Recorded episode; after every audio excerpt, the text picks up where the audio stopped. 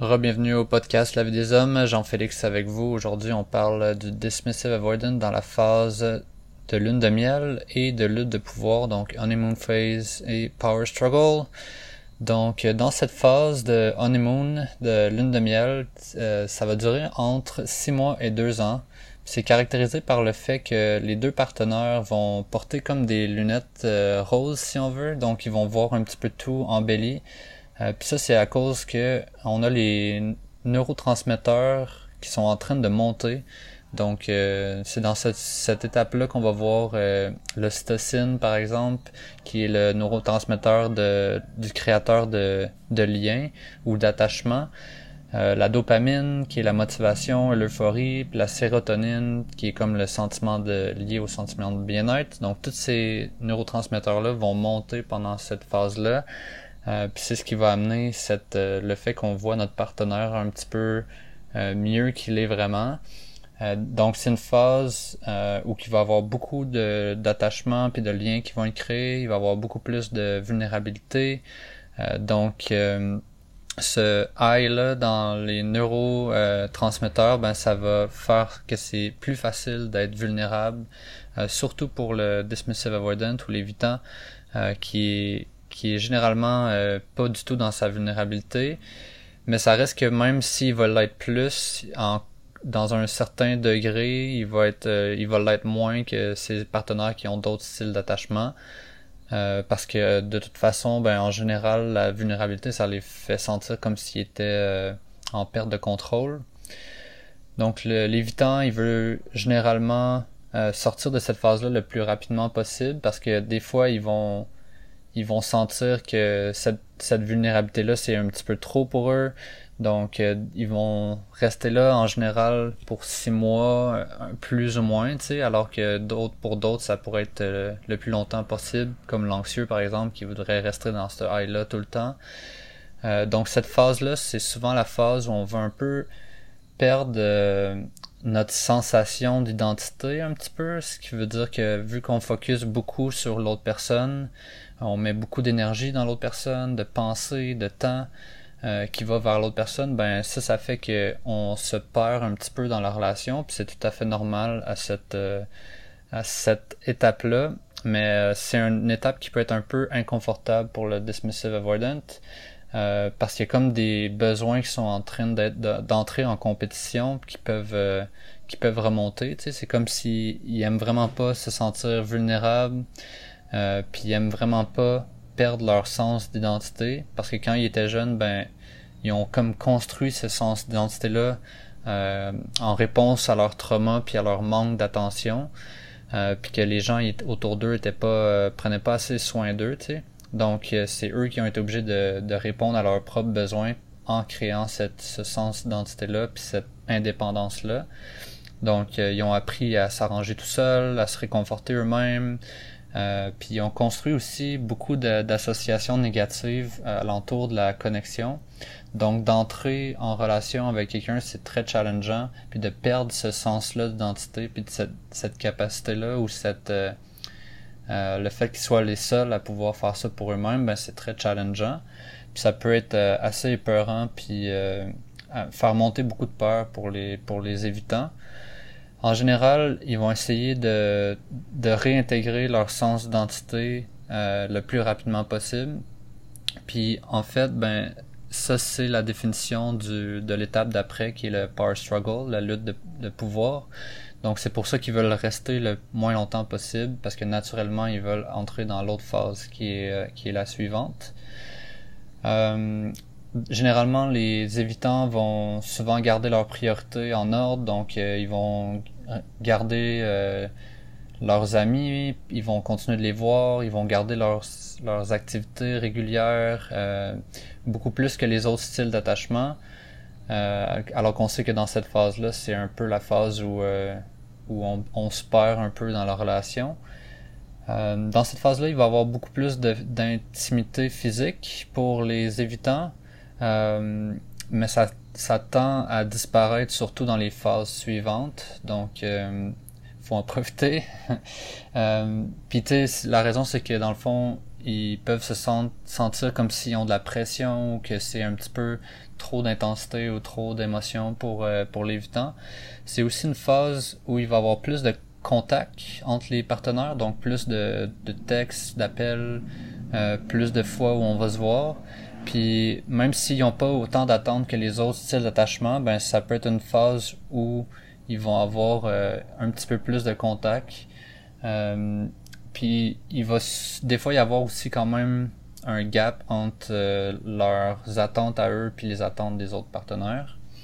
Un autre point à propos des, évitants, c'est que des fois euh, ils, ont, ils vont pas comprendre l'intensité de leur partenaire parce qu'ils sont euh, sont pas ceux qui vont être les plus high ou le plus intense dans leur relation donc ils vont ils vont pas comprendre l'intensité de l'autre des fois, ils vont associer leur partenaire euh, ou les comportements de leur partenaire comme un temps un peu contrôlant parce que ou ils vont aussi être euh, euh suspectés que l'autre partenaire pourrait être en train d'essayer de les manipuler.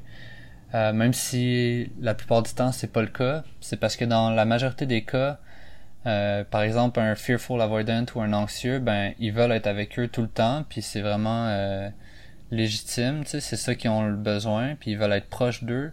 Mais des fois, pour le pour l'évitant, ben ça peut paraître comme ils veulent quelque chose d'eux, ou puis en tout cas, toutes ces, choses-là vont faire que, dans le fond, ils vont euh, souvent euh, repousser l'autre ou se retirer un petit peu.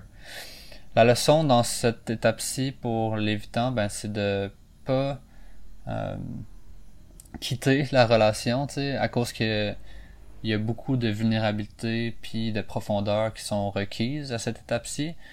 Euh, ça peut être assez commun pour un évitant de juste quitter la relation après même qu'il ait senti toutes ces émotions-là vraiment fortes. Euh, même s'il se sentait bien à propos de la relation, ben ça se peut que des fois, soudainement, il, il ressentent le besoin de partir, puis il peut pas vraiment s'expliquer pourquoi, puis qu'est-ce qui est arrivé. Mais en fait, qu'est-ce qui est en train de se passer, c'est qu'ils sont pas à l'aise avec la vulnérabilité qui est en train de, de se construire. Euh, surtout quand il y a un high, tu sais, comme dans la relation, qui est en train de s'essouffler, si on veut. Ben là, on commence à sentir les coins, euh, les, les côtés un petit peu plus négatifs, puis c'est là que ça devient un petit peu plus, euh, plus difficile un pattern qu'on peut voir commencer, euh, c'est aussi que les évitants vont se déconnecter quand ils, euh, quand ils reçoivent comme des demandes de leurs partenaires. C'est comme s'ils vont être un petit peu moins actifs à répondre aux attentes puis aux besoins de ces demandes-là. Ils vont aussi commencer à se reconnecter plus avec leur identité, donc euh, à être plus indépendants. même si ça veut dire qu'ils se sentent un petit peu coupables ou honteux de ça. Euh, puis ça va leur les mener à demander ou à avoir plus besoin d'espace. Les attentes de la lune de miel, c'est que l'évitant, il va vouloir en général voir leur, son partenaire en zéro et trois fois par semaine. Euh, sinon, ça peut devenir un petit peu plus euh, compliqué ou un petit peu overwhelming pour eux. C'est similaire, tu sais, quand même avec les Fearful Avoidant puis les Secure, tu sais. Fearful Avoidant, c'est 2 à 4 fois par semaine en général. Les Secure, 2 à 5 fois. Puis les Anxieux, ça va être à tous les jours. Euh, dans cette étape de, de lune de miel, ben les autres styles d'attachement vont commencer à parler du futur, mais ça c'est quelque chose qui peut être assez stressant pour le dismissive avoidant parce que ils ont pas vraiment euh, l'habitude ou l'envie de faire des plans parce que c'est comme si ça, ça gêne ou ça brime leur liberté ou leur autonomie. Puis c'est possible aussi qu'ils interprètent ça, euh, cette, cette perte de, de, liberté-là, ben comme euh, c'est comme si leur partenaire essayait de les contrôler dans le fond. Euh, L'évitant, il veut pas nécessairement aussi rencontrer les amis et la famille de leur partenaire, ni que leurs partenaires rencontrent leurs amis à eux puis leur famille en général. Puis la raison c'est parce que l'évitant, il a souvent peur que il soit jugé ou critiqué pour son choix de partenaire. Euh, ils ont souvent, ils pensent souvent que que si la famille ou les amis aiment pas leur partenaire, ben ils vont se sentir vraiment honteux, puis ils vont avoir euh, de la culpabilité, puis ils vont se sentir euh, déchirés entre euh, ce que les autres pensent de leur partenaire, puis puis eux l'amour qu'ils ont pour pour leur partenaire. Euh, ils veulent pas aussi donner l'impression que c'est quelque chose de, de permanent à leur partenaire. Donc, s'ils sont pas 100% sûrs que ça va être permanent, ben habituellement ils veulent pas donner cette impression-là en faisant rencontrer leurs amis ou leur famille. Euh, puis comme dans les dans les étapes précédentes, euh, ben ils peuvent ils peuvent essayer de communiquer avec les actions au lieu des mots. Donc des fois quand ils vont sentir de la peur ou ben ça se peut qu'ils qu'ils se retirent à cause qu'il y a peut-être aussi qu'ils ont euh, des besoins qui sont pas euh, comblés parce qu'ils n'ont pas été communiqués. Ben c'est vraiment comme un, un comportement euh, un protest behavior, je sais pas c'est quoi nécessairement en, français, mais dans le fond c'est comme s'ils font ça pour pour pour se plaindre un petit peu puis pour pour, pour que leurs partenaires comprennent qu'ils sont fâchés, mais dans le fond, c'est comme ils font par action au, lieu de le faire avec des mots. Euh, puis si leur peur comme augmente, ben ils peuvent se sentir en perte de contrôle puis euh, pas en sécurité. Donc ça se peut que ça, ça devienne comme un cercle vicieux. Donc ça montre juste à quel point la communication est importante, euh, puis que ça peut être un problème avec euh, le dismissive avoidance, puis que comment des fois ben trouver la façon d'identifier ses émotions puis de les exprimer euh, de façon saine, ben ça peut être vraiment un, un outil ultra powerful pour euh, pour apaiser une situation qui est en train de d'escalader. Les stratégies à adopter dans cette phase-là, c'est de réaliser que dans différents euh, avec différentes personnes qui ont différents styles d'attachement, ben ça va créer différentes euh, attentes donc, euh, de se présenter dans la relation, puis de communiquer euh, ses besoins euh, au fur et à mesure qui, qui arrivent, ben, ça va être super important. Une autre stratégie, c'est aussi d'apprendre que, que c'est possible que l'autre personne puisse répondre à nos besoins. Puis, il faut apprendre aussi à les identifier. C'est quoi ces besoins-là? si c'est avoir plus de temps puis d'espace pour toi-même, ben c'est de le communiquer aussi, ben ça va être vraiment plus sain que juste de, le faire puis que l'autre personne soit un peu euh, confuse par rapport à pourquoi euh, pourquoi la personne se retire. Euh, faut se demander aussi euh, qu'est-ce c'est quoi la peur, de qui est présente puis surtout une peur liée à recevoir de l'amour, parce que si on on partage pas nos besoins à l'autre personne, ben c'est que quelque part on a peur qu'ils vont pas être capables de les d'y répondre, tu sais.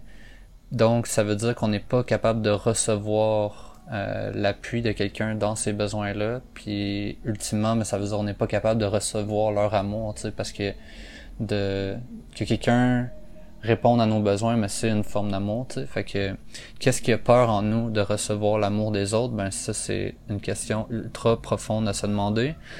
Euh, c'est super important comme stratégie de vraiment faire un check-in de nos émotions. Euh, aussi pendant qu'on est avec euh, notre partenaire, donc pas, pas non seulement euh, quand on est seul en méditation, mais aussi euh, pendant qu'on est en train de, vivre la relation, ben se demander comment qu'on va, puis de aussi questionner c'est quoi nos croyances par rapport aux relations en général, ça va être super important aussi. Euh, la phase suivante, qui est le power struggle ou les, la lutte de pouvoir, disons, ben la, le but de la lutte de pouvoir, c'est de, de voir qu'est-ce qui fonctionne pas, puis de voir c'est quoi les, les points vraiment spécifiques qui fonctionnent pas, puis qui sont euh, qui sont souffrants, puis qui témoignent d'une dysfonction euh, sous-jacente, si on veut, puis qu'on peut qu'on puisse aller focuser de c'est quoi ces dysfonctions là puis d'aller les travailler. Donc c'est une, une, phase où on peut rester pris pendant des années. Euh, il y a des couples qui s'en s'en sortiront jamais. Il y en a d'autres qui euh, qui la traverseront tout simplement pas parce qu'ils vont euh, ils vont se séparer. Mais dans le fond, ça commence quand chacun des partenaires commence à enlever leur masque euh, après que tous les neurotransmetteurs commencent à, à diminuer, euh, puis c'est là qu'on va commencer à, à, montrer un peu nos défauts, parce qu'avant on les cachait, mais après un bout, après un moment, c'est impossible de les cacher de plus en plus, donc euh, on commence à révéler qui on est vraiment dans cette phase-là. Euh, dans le but d'intégrer notre identité propre à chacun dans la relation. Puis l'amour, puis euh, disons accepter l'autre personne comme elle est, comme elle est vraiment, ou ben, tu sais, c'est une façon de de faire grandir la relation vers quelque chose de plus puissant, parce que chaque partenaire peut vraiment se montrer comme ils sont vraiment. Puis je sais que c'est vraiment beau dit comme ça, mais ça va demander un, beaucoup de travail puis de communication, chose qui peut être euh, parfois compliquée, surtout pour les dismissive avoidant.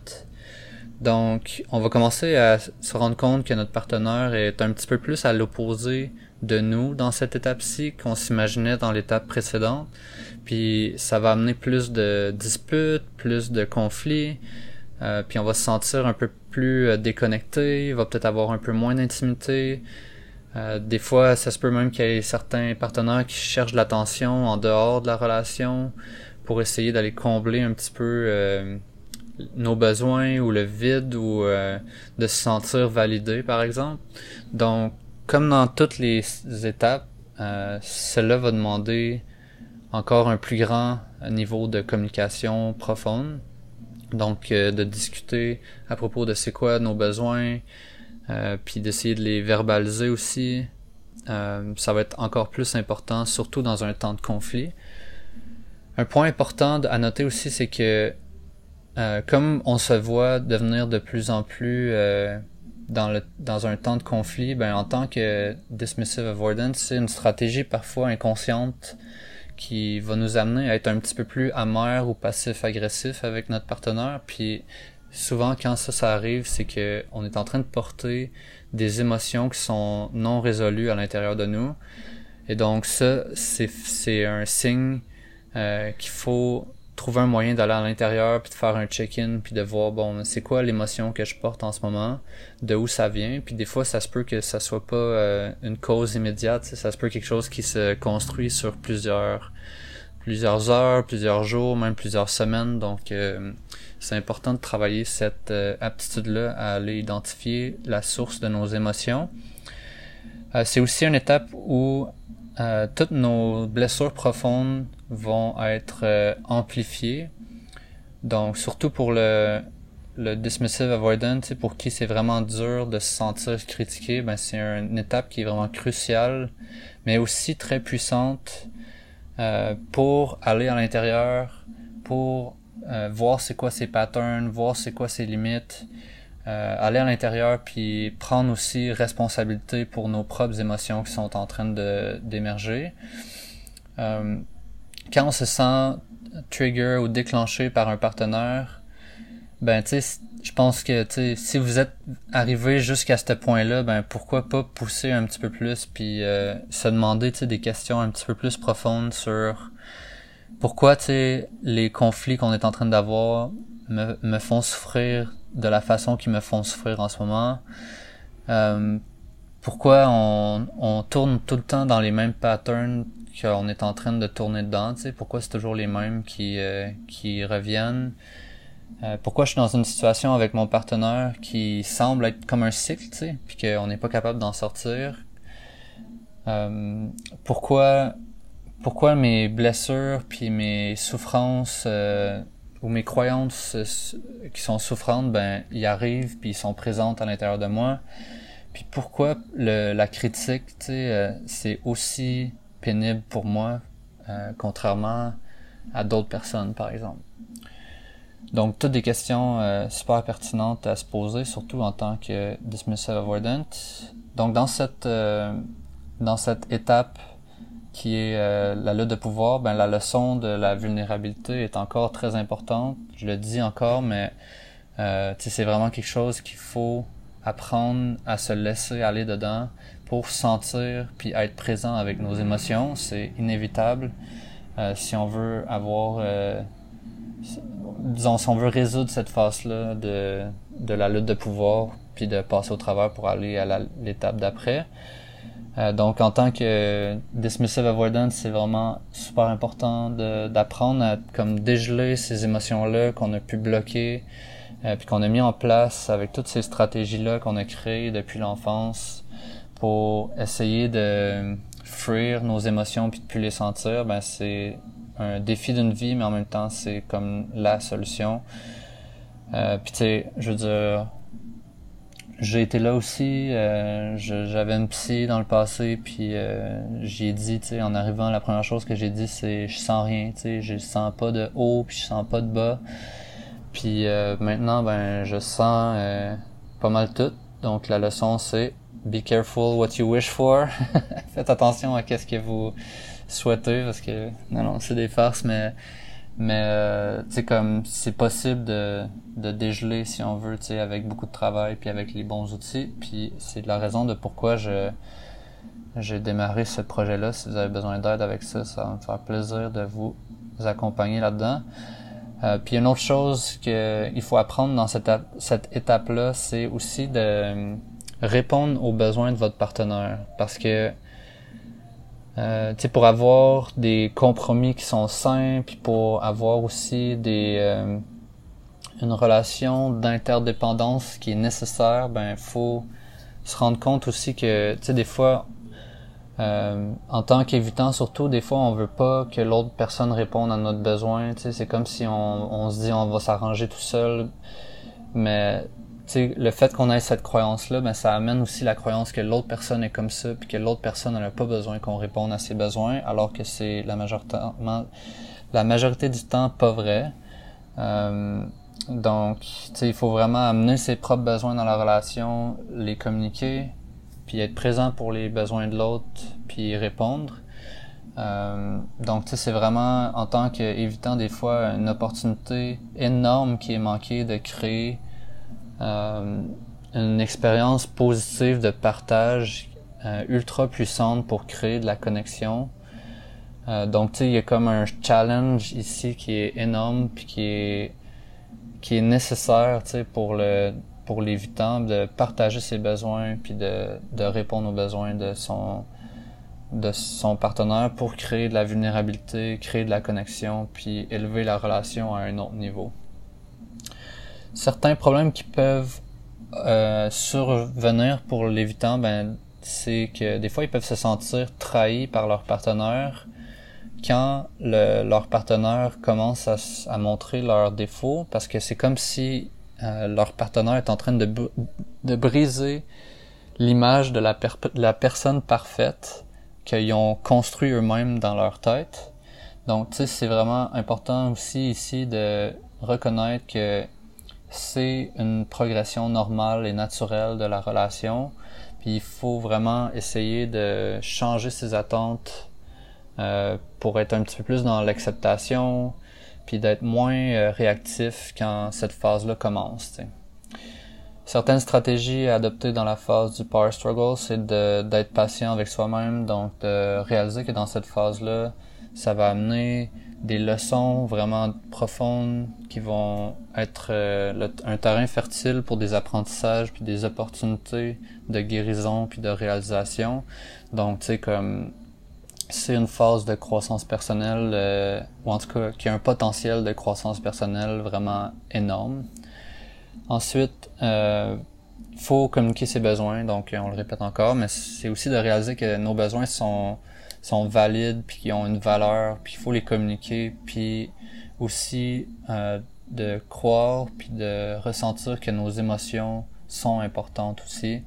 Donc jusqu'à temps que vous les ameniez dans la relation ben ça sera pas possible de passer au niveau euh, suivant parce que tu vas toujours te sentir euh, que tu as le besoin de te retirer pour aller un petit peu réguler tes émotions euh, seul de ton côté, alors que en relation, ben c'est le partage qui va qui va des fois euh, être vraiment plus efficace Euh, puis je trouve que ça, c'est vraiment un gros truc euh, pour le, le côté avoidant. Ensuite, donc il faut essayer de faire le lien entre les triggers, donc les événements déclencheurs d'émotions qui sont présents, puis la source dans le passé. Donc ça, il y a différents outils pour faire ça. Euh, encore une fois, constellation familiale, euh, psychédélique, c'est des super bons outils. Il y en a d'autres, vous les connaissez peut-être, on en a parlé.